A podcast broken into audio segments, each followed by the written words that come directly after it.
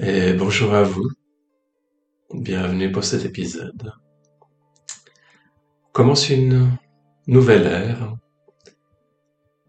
où les épisodes vont être disponibles comme d'habitude sur le podcast avec comme d'habitude la miniature de l'épisode, l'image qui va avec l'épisode qui est l'inspiration qui va être euh, derrière ce que vous allez entendre mais aussi en plus des différentes plateformes de podcast là dehors, cet épisode sera aussi disponible sur YouTube et je pense que ça va devenir un standard pour moi. Sur YouTube, la différence c'est que vous n'allez pas seulement avoir la miniature inanimée, vous allez avoir l'image qui va être animée sous une série qui fait comme si depuis le centre les différentes couches du mandala apparaissent les unes après les autres à l'inspiration et disparaissent à l'expiration. Ce qui donne un rythme qui invite les personnes qui regardent la vidéo à respirer à ce rythme, voir si c'est un rythme qui est confortable pour eux, pour elles, Et c'est la première fois que je trouve quelque chose de satisfaisant au niveau visuel pour accompagner les podcasts.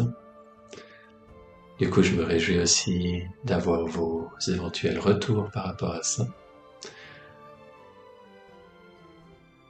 Et pour aujourd'hui, ça va être une forme de méditation qui va être liée justement soit à la miniature, soit à la vidéo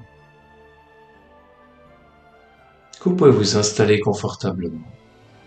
Si vous avez envie, vous pouvez regarder la vidéo, vous pouvez regarder l'image. Vous pouvez aussi fermer les yeux, c'est votre choix.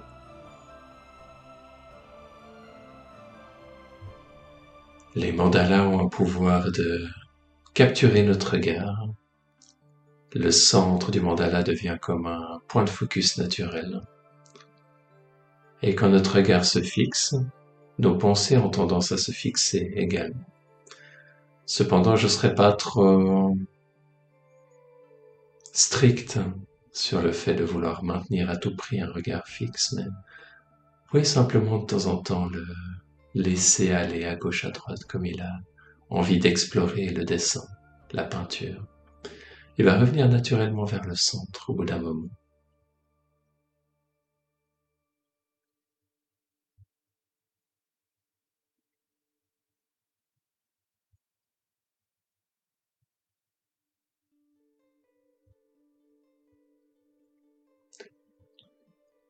Pouvez suivre le rythme des inspirations et des expirations. Pour certaines personnes, le rythme ne va peut-être pas convenir. À ce moment-là, mettez ça de côté. Et pour d'autres personnes, c'est possible que le rythme ou la respiration tout court entraîne une certaine anxiété, des angoisses, des stress. Et à ce moment-là, je vous invite aussi à mettre de côté la respiration. Peut-être vous pouvez vous concentrer sur des parties du corps qui sont les sensations sont pas trop angoissantes, partie du corps dans laquelle vous vous sentez bien. Et de manière générale, restez en contact. Je vous invite à rester en contact avec votre corps durant cette expérience.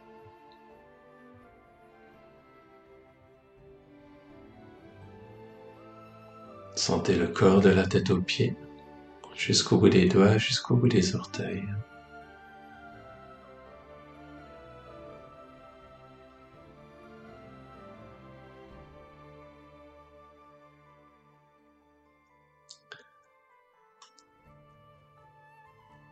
Et pour celles et ceux qui ont envie, je vous invite à observer spécifiquement le mandala, qu'il soit en miniature de l'épisode, soit en vidéo. Vous allez trouver au centre une graine en sanskrit. Et cette graine est traduite par mes soins par la graine d'alignement. C'est comme une part de notre conscience, quelque chose de très intime, de très profond. qu'on peut inviter en nous à s'éveiller. Et quand elle s'éveille, c'est comme les différents lotus, cercles et là, l'écriture et le rang extérieur qui commencent à prendre forme en nous et autour de nous.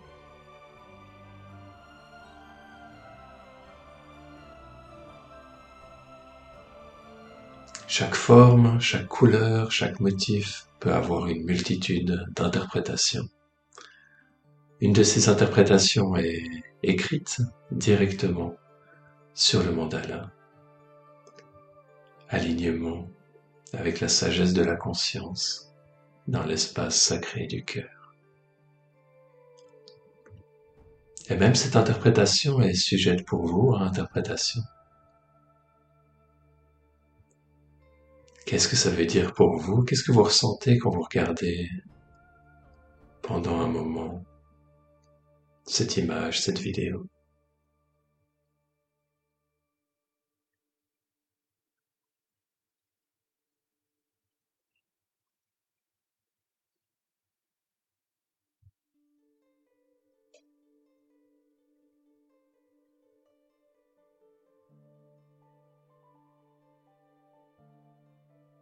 Et il se peut aussi à un moment donné que votre respiration devienne plus lente que le rythme qui est proposé en vidéo. Et c'est complètement OK.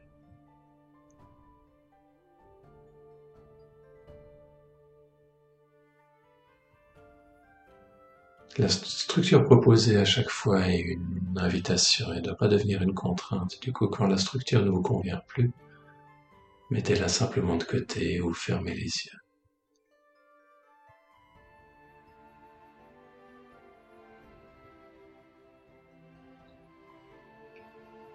Qu'est-ce que cette couleur dorée évoque pour vous?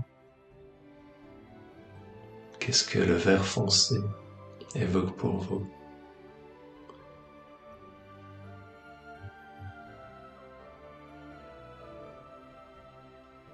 Qu'est-ce que leur mélange?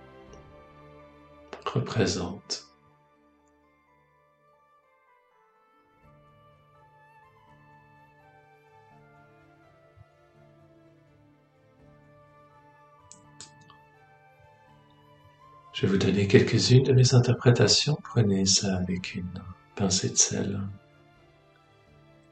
Ça ne doit pas être là pour hein, vous empêcher à créer vos propres interprétations.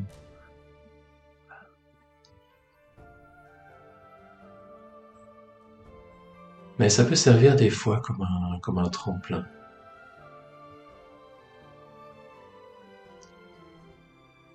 Je vois dans ce verre et dans ce doré la grâce, mais aussi une certaine noblesse comme même un sentiment de royauté.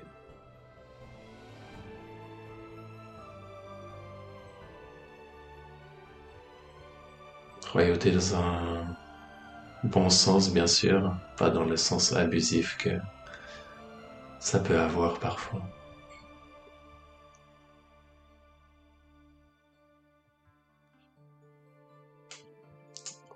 Vous allez trouver une étoile au centre qui peut être décomposée en deux triangles.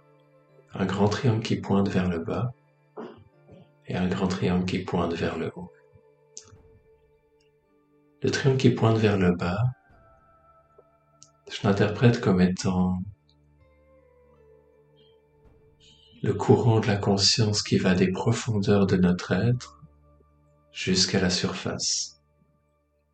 On peut appeler ce courant le courant créatif. Qu'est-ce qui va jaillir de notre intérieur et venir se manifester à l'extérieur? Ça peut être la créativité sous une multitude de formes. Pas forcément un artiste qui peint un tableau, ça peut être vous dans votre vie qui parlez d'un sujet qui vous passionne. Ça peut être sous n'importe quelle action qui prend sa place dans une dimension plus profonde, qui exprime quelque chose d'émotionnel, qui exprime quelque chose de spirituel. Et vous avez le grand triangle qui pointe vers le haut, qui lui est l'opposé, le courant qui va de l'extérieur à l'intérieur, qui va de la surface de la vie aux profondeurs de l'être, et que j'appelle le courant méditatif. Courant qui nous entraîne à l'intérieur, à la rencontre de notre corps, de nos émotions, notre conscience. Et les deux qui se joignent dans cette harmonie, à la fois un courant créatif et un courant méditatif. J'appelle cet ensemble la méditation créative. Le fait de pouvoir alterner dans sa vie avec sagesse entre ces deux courants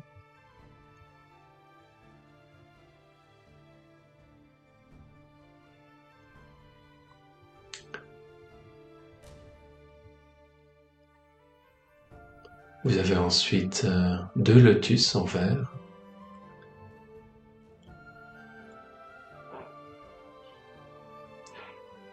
Et ces lotus à huit pétales ici. Représentent comme une porte d'accès, comme une porte d'accès entre différentes couches, différentes profondeurs de notre être qu'à chaque fois qu'on se rapproche vers le centre à travers une de ces portes, on va une étape plus loin en nous. Et quand on ressort de l'extérieur, de l'intérieur vers l'extérieur, on revient vers la surface de notre vie. Et la surface pas à voir comme quelque chose de négatif. Dans notre monde matériel, on a notre corps et les objets du quotidien.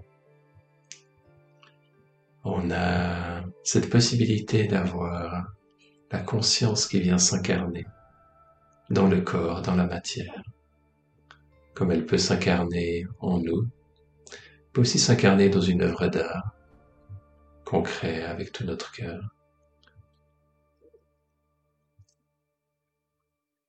Et j'ai mis toute mon expérience et mon ressenti dans ce tableau.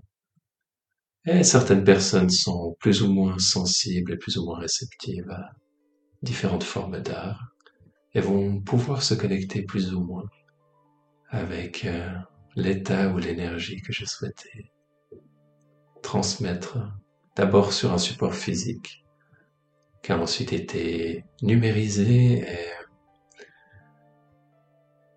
travailler légèrement sur ordinateur pour, euh, enfin photographier en fait, et ensuite numériser par l'appareil photo.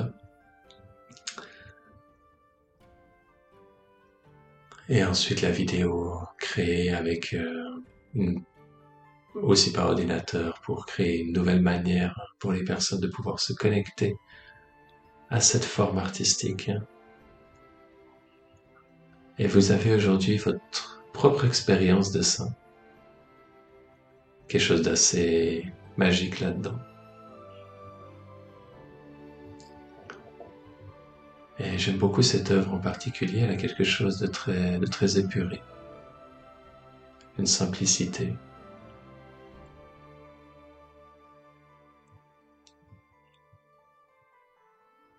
Dans ces motifs, le doré représenté avec euh, ces petits points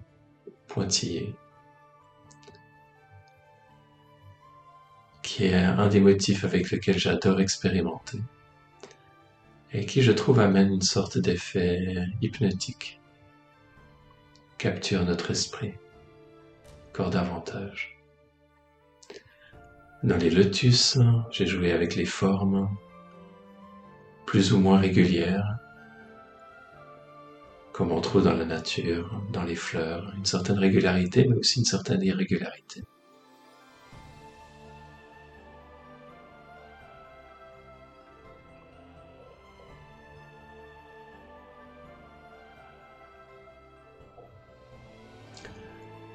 Et l'écriture est un des moments les plus intenses de la créativité de ces œuvres, parce que chaque lettre va demander une grande concentration, une grande présence,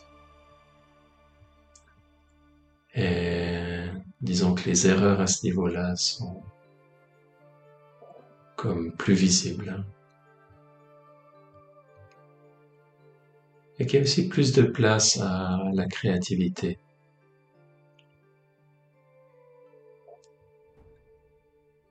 C'est pour ça que c'est toujours une étape importante.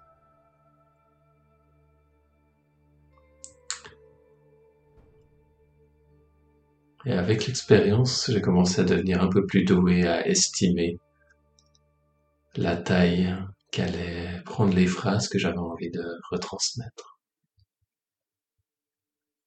Pour qu'il n'y ait pas un gros espace vide à la fin, ou pire, qu'on n'arrive pas à finir d'écrire ce qu'on veut écrire. Et je vous cacherai pas qu'il y a des fois où certaines phrases sont modifiées en cours de route. Ça fait aussi partie du processus créatif pour certains tableaux. Chaque tableau est vivant, a son histoire, a ses imperfections aussi. Et ça fait partie de sa vie. Je cherche pas à représenter un idéal parfait à travers. En tout cas, je cherche pas à travers cet art.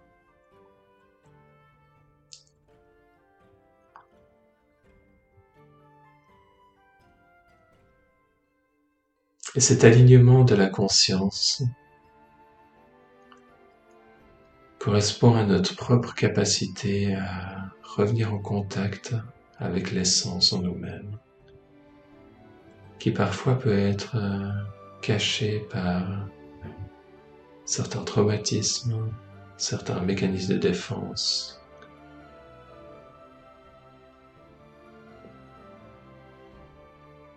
Et au fur et à mesure qu'on avance sur notre chemin, qui est différent pour chacun chacune,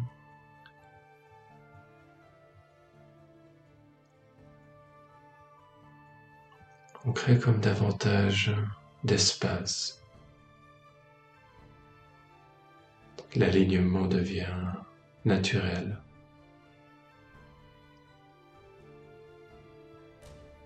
Il vient là à certains moments, il repart à d'autres et on scie dans un yo-yo entre les deux jusqu'à ce qu'il s'installe de plus en plus et de plus en plus. Bien sûr, on a des fois des parts de nous qui sont qui auraient envie que ça aille plus vite. Et ça vient d'un bon sentiment de compassion envers la souffrance qu'on peut avoir à l'intérieur de nous qui demande à être guéri. Et en même temps, ces parts pressées ont souvent besoin d'apprendre le rythme auquel on avance, qui est le nôtre. Et que c'est pas un rythme qu'on peut forcément contrôler comme on souhaiterait. On peut influencer en grande partie les conditions propices à la guérison, tout comme on peut arroser une plante, lui amener un bon ensoleillement, mettre de l'engrais et lui donner les bonnes conditions pour qu'elle puisse grandir et fleurir. Même chose pour un être humain, que ce soit pour nous, que ce soit pour d'autres personnes autour de nous on peut essayer d'amener les meilleures conditions possibles pour que cette personne fleurisse, mais ou que on fleurisse.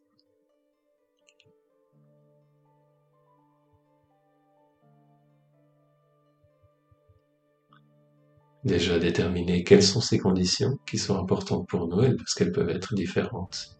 Elles sont souvent différentes d'une personne à une autre, même si on trouve aussi des similitudes.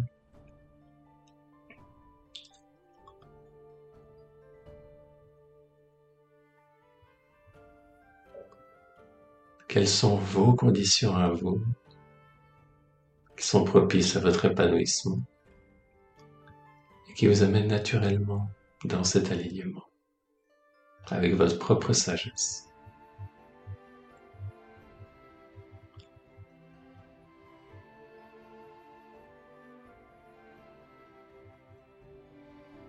Pas comme quelque chose à contrôler, quelque chose à inviter en soi.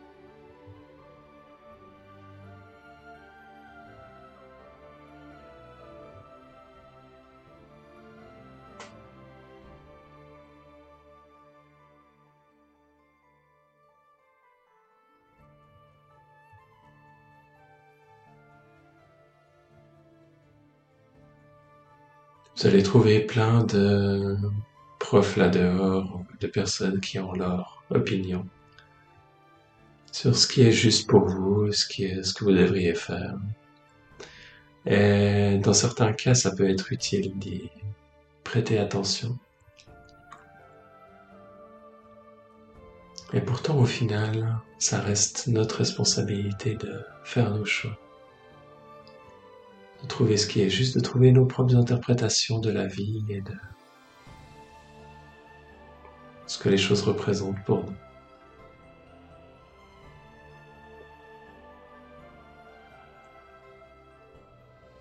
Une phrase que j'ai bien aimée, c'est Je fais mes propres choix. Je n'ai pas besoin qu'ils soient euh, de savoir s'ils sont juste ou faux. J'ai juste besoin de savoir si ce sont les miens.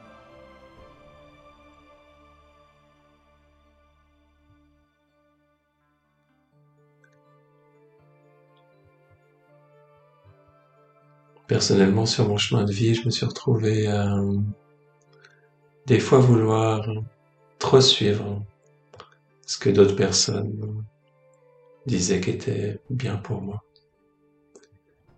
Et ça m'a été utile à un certain moment. ça m'a aidé à un certain moment et par la suite, je me suis rendu compte que j'avais besoin de prendre du recul, de reprendre mon pouvoir, de mettre de côté certains enseignements que j'avais reçus et que je tenais en haute estime. De voir que pas tout ce qui était donné provenait d'une place de sagesse, qu'il y avait aussi un mélange avec euh, la souffrance de la personne qui se retransmettait à travers une forme d'imposition, une forme de contrôle.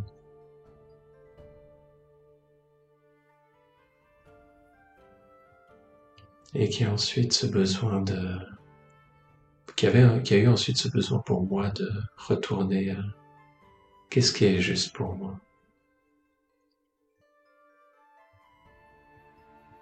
Et de trier qu'est-ce qui vient de sagesse, qu'est-ce qui vient de place de souffrance.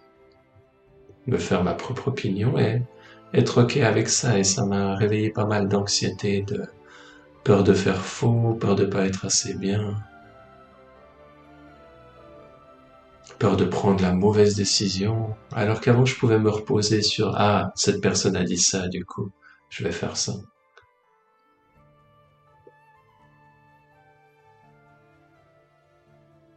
Et comme je le dis, j'avais besoin de ça à un certain moment pour commencer mon voyage intérieur. Et à une autre étape de mon voyage,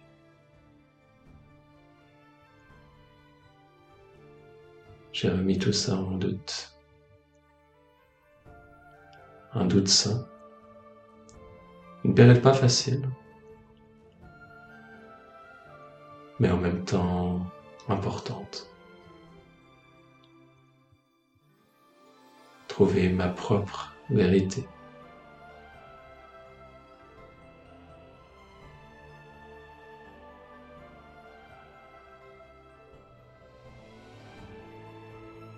Tout en étant conscient qu'à l'intérieur de moi, il y a aussi des traumas, de la souffrance et de la place pour euh, des interprétations erronées qui viennent, de ces places-là, qui peuvent être décalées avec mon alignement.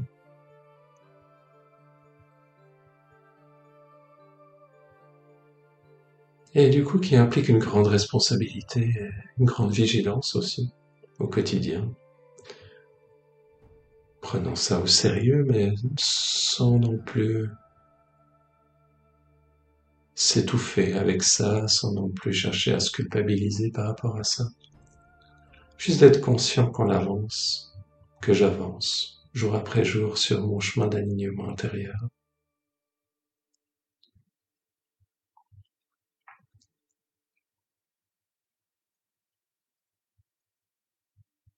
Et que j'invite chacun et chacune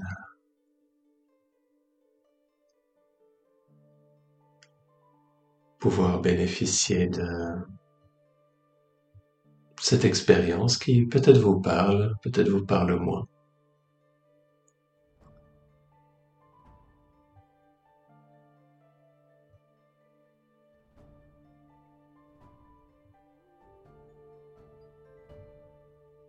Et je pense qu'on entre dans une ère où la spiritualité a besoin de venir avec nuance. Cette nuance pour moi est venue avec une compréhension de la psychologie. Et du fait que autant une personne peut être, euh, avoir beaucoup de sagesse spirituelle à certains moments, autant j'ai encore rencontré personne qui n'a pas de traumatisme de potentiel euh, que les choses puissent être mélangées. Et ce que je trouve dangereux aujourd'hui, c'est quand les personnes qui ont ces places influentes en termes d'enseignement spirituel ne sont pas conscientes qu'elles ont elles aussi certains traumatismes et ne peuvent pas du coup mettre en garde leur audience envers le fait que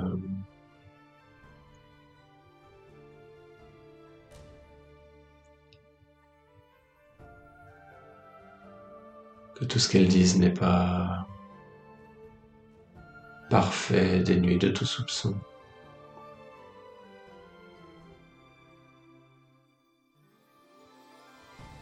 Et c'est pas forcément quelque chose de très populaire à dire là-dehors, c'est quelque chose qui peut, que s'il y a certaines parts de nous qui sont attachées à voir la perfection, des fois un idéal parental parfait qu'on cherchait dans notre enfance, qu'on projette sur un enseignant, on se retrouve alors à être en profond désaccord avec ce que je suis en train de dire pour protéger cet idéal J'en suis aussi conscient que c'est pas quelque chose qui va être forcément populaire.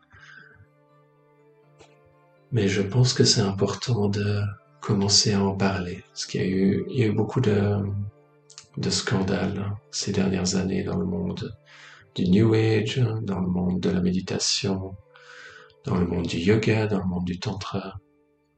Et ces scandales peuvent prendre place parce que ces choses ne sont pas mises en lumière elles sont révélées alors de manière pénible dans des qui, sont difficiles pour euh, les victimes ensuite d'être de se sentir comprises et d'avoir des espaces de guérison parce que justement il n'y a pas ces, ces compréhensions de ces nuances.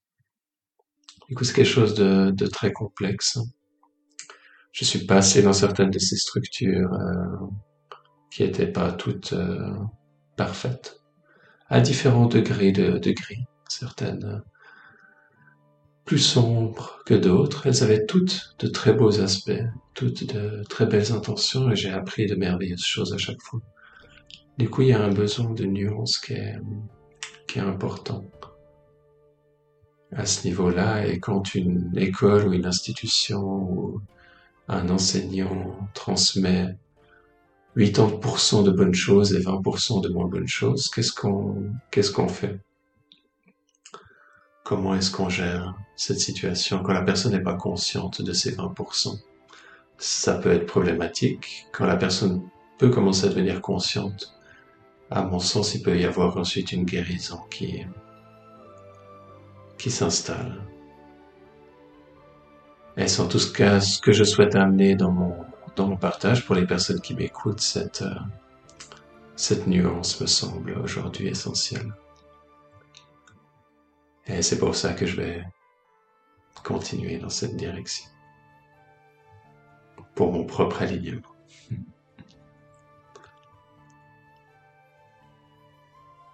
Et à mon propre service à participer à une guérison collective là-dehors.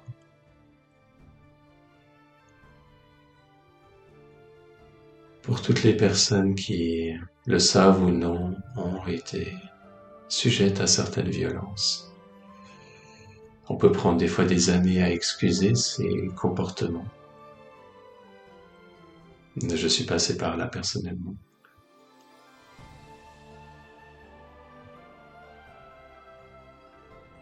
Et aujourd'hui, je peux avoir un peu plus de, compassion, sans toutefois tolérer ces comportements abusifs qui peuvent prendre forme de manière très subtile, ou des fois moins subtile, mais en tout cas vue de l'extérieur, dans ces structures.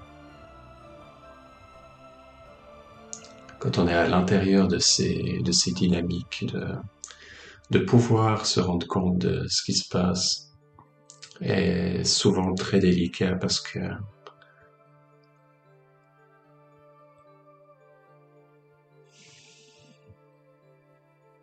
ça peut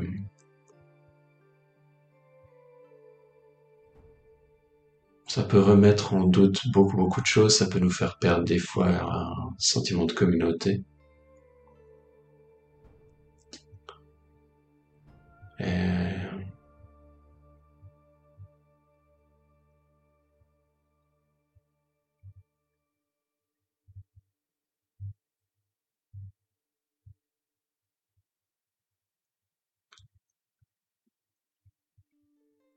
du coup, pour conclure là-dessus, c'est un sujet qui est délicat, qui est sensible. Je pensais pas que la méditation allait partir dans cette direction en particulier aujourd'hui. Mais apparemment, c'est sorti comme ça. Du coup, si c'était trop pour certaines personnes, je m'en excuse.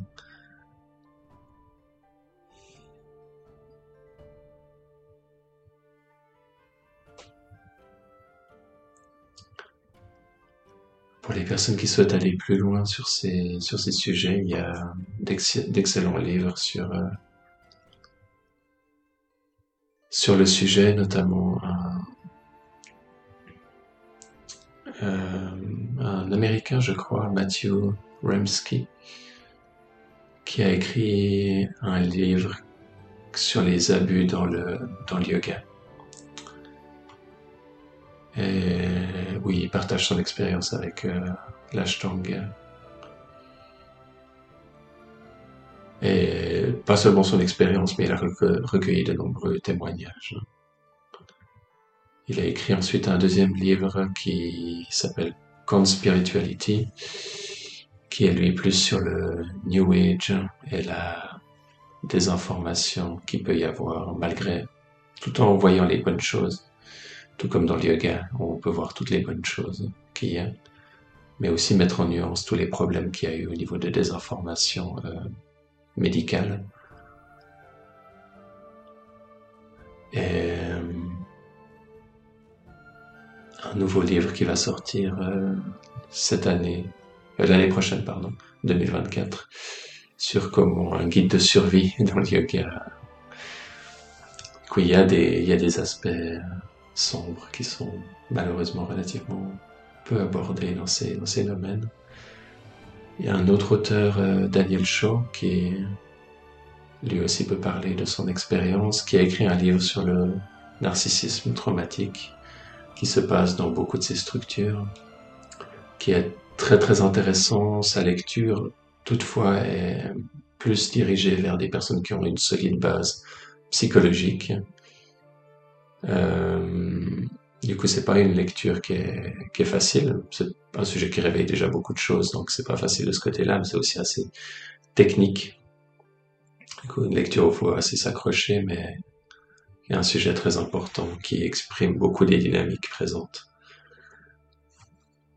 là-dedans. C'est en tout cas ça et d'autres euh, ressources à travers lesquelles je suis passé pour essayer de mieux comprendre les conflits intérieurs que j'avais en étant passé dans certaines de ces, de ces structures, pour pouvoir faire le tri de certaines choses et pour pouvoir trouver mon propre alignement à moi. Et je pense que je vais pas être le seul à faire ce genre de chemin, du coup, je vous partage tout ça aujourd'hui. Et je vais continuer de, de le faire sous, sous d'autres formes de prochains épisodes. On verra comment ça sort exactement tout n'est pas extrêmement clair et, et, je prépare pas les choses à l'avance. Je laisse les, choses sortir comme, elles se font, guidées par euh, l'œuvre et l'énergie de l'œuvre qui est la source d'inspiration de, de l'épisode, mais qui va être aussi mélangée à ce que je vis dans le moment.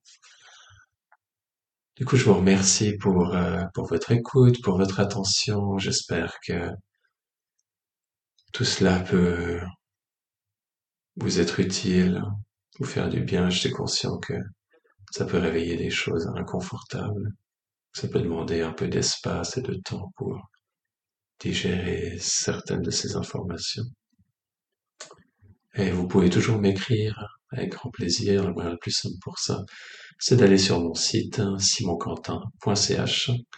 Si vous voulez en savoir plus aussi sur mes autres activités, typiquement les tableaux, il y a des ateliers créatifs, la possibilité d'avoir votre propre tableau personnalisé, il y a une boutique sur laquelle vous pouvez retrouver des vêtements et d'autres supports sur lesquels vous retrouverez certains de ces designs et plein d'autres choses qui sont là pour soutenir votre chemin. je vous remercie votre attention et je vous dis à bientôt pour un prochain épisode. Bye bye.